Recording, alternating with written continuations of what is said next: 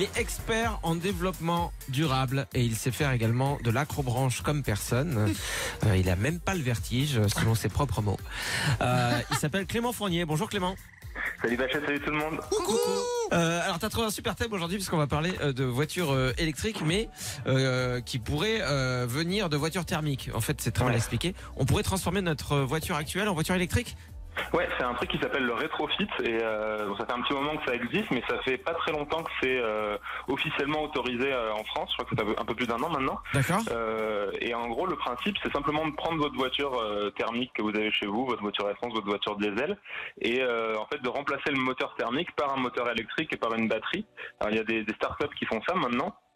Et euh, donc euh, bah, le principe, c'est qu'en fait à la fin, vous vous retrouvez avec une voiture qui va émettre zéro CO2 euh, en roulant, Mm. Euh, enfin quasiment zéro CO2 en roulant, puisqu'elle sera alimentée avec une électricité qui émet très peu de CO2 en France.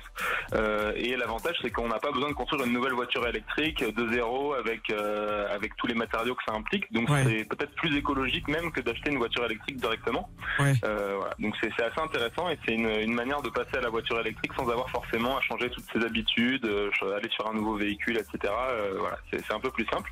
Et en plus, ça coûte un peu moins cher que d'acheter une, enfin même beaucoup moins cher que d'acheter une voiture électrique neuve. Donc Ah. c'est assez intéressant. C'est combien D'accord. Et, et est-ce que ça, ça coûte cher?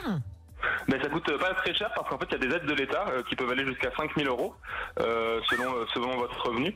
Euh, donc euh, après ça dépend évidemment des voitures, ça dépend de, de la taille des moteurs, etc. Mais euh, voilà, c'est c'est en général c'est moins de 10 000 euros pour pour un rétrofit alors qu'une voiture électrique euh, neuve euh, ça coûte autour de 25 000 euros en comptant le bonus écologique euh, Wow. pour les Ah voitures les plus classi- classiques, celles que, que- qui sont les plus vendues en France. Ouais. Donc ça reste quand même assez intéressant euh, sur le plan financier. Celles qui Et, sont le plus euh, euh, vendues voilà, en France, c'est assez nouveau et c'est pas très connu quoi. celles qui sont le plus vendues en France, c'est une belle formulation évidemment pour pas faire de la pub gratuite pour Renault Zoé.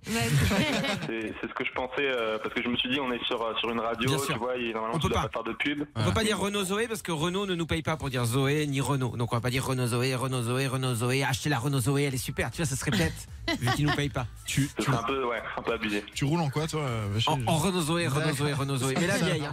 Moi j'ai la vieille, celle qui t'annonce euh, genre 130 km d'autonomie, mais en fait euh, si t'as accéléré à un feu rouge, t'as plus que 4 km d'autonomie. Et le deuxième prénom de ta fille, c'est pas Zoé justement? Non, c'est Renault. Ah ouais. Euh, oui, Nico. En, en termes de performance, Clément, est-ce que c'est de la bonne voiture électrique, clairement justement avec une bonne autonomie, ou alors c'est un peu limité? Bah, toujours ça dépend en fait des, des options qu'on choisit puisqu'il y a, il y a plusieurs types de moteurs, plusieurs types de batteries évidemment. Donc si on veut avoir des autonomies de 400 km comme on peut l'avoir sur une Renault Zoé, euh, bah, du coup euh, c'est forcément ça va être un peu plus cher que si on prend euh, des autonomies plus faibles Ouais. euh, qu'on peut avoir sur des voitures plus petites. Donc ça dépend vraiment des besoins de chacun en fait. Euh, si, si au quotidien vous vous rendez compte que vous roulez quasiment jamais au-dessus de 100 km par jour, vous n'avez pas Mm. forcément besoin d'un gros Ouais, moteur électrique Ouais. avec une grosse batterie.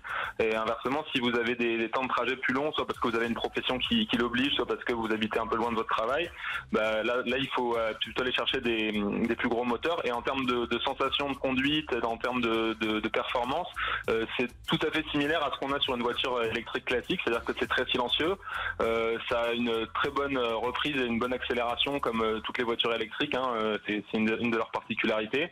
Et euh, c'est très simple d'entretien, contrairement à un moteur thermique, ça, ça, ça coûte beaucoup moins cher à entretenir. Donc ça a quand même pas mal d'avantages.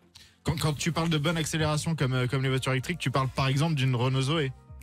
Oui, bah, par exemple une Renault Ah ouais. Zoé, euh, euh, alors les anciennes Renault Zoé, non, mais, mais aussi les nouvelles Renault tu Zoé. rigoles, y a d'accord, Tu rigoles, mais à un feu rouge, à votre avis, entre une Porsche, une Porsche, euh, les, pas, alors pas récente, mais une, une Carrera, Ouais. une Porsche Carrera un peu vieille et une Zoé, vous savez qui va plus vite au démarrage?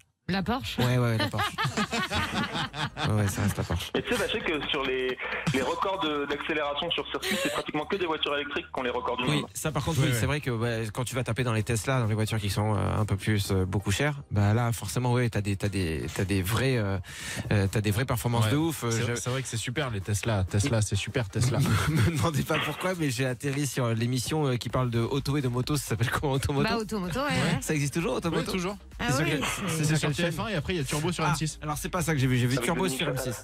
J'ai vu Turbo sur M6, pardon, autant pour moi. Et en fait, ils montraient euh, les motos électriques qui commencent à se développer, mais bon, les motos électriques, c'est pareil, c'est compliqué parce qu'il n'y a pas beaucoup d'autonomie Ouais, et que ça fait mal, pas, et ça fait pas. Et il y a beaucoup de moteurs, de motards qui veulent faire beaucoup de bruit parce Mm. que ça fait partie du truc. Donc ça se vend euh, pas des masses. Mais en tout cas, ils ont fait la course entre une Tesla et une moto électrique et les deux sont partis. Mais alors, je sais pas les, les stats en tête. Mais Mais fou. Ouais, c'est parti à une vitesse Ouais. de fiou. C'est vraiment une émission qu'on a dans le slip. Ah, hein. L'énergie électrique, c'est c'est direct, quoi. C'est de la puissance que tu as direct. Donc Ouais. forcément, tu as des accélérations folles. Après, le tout, évidemment, est de rester prudent au volant. Ah oui. Mais ravi, Clément Fournier, de savoir grâce à toi qu'on va pouvoir. Je suis vraiment content d'avoir parlé vroom vroom avec vous.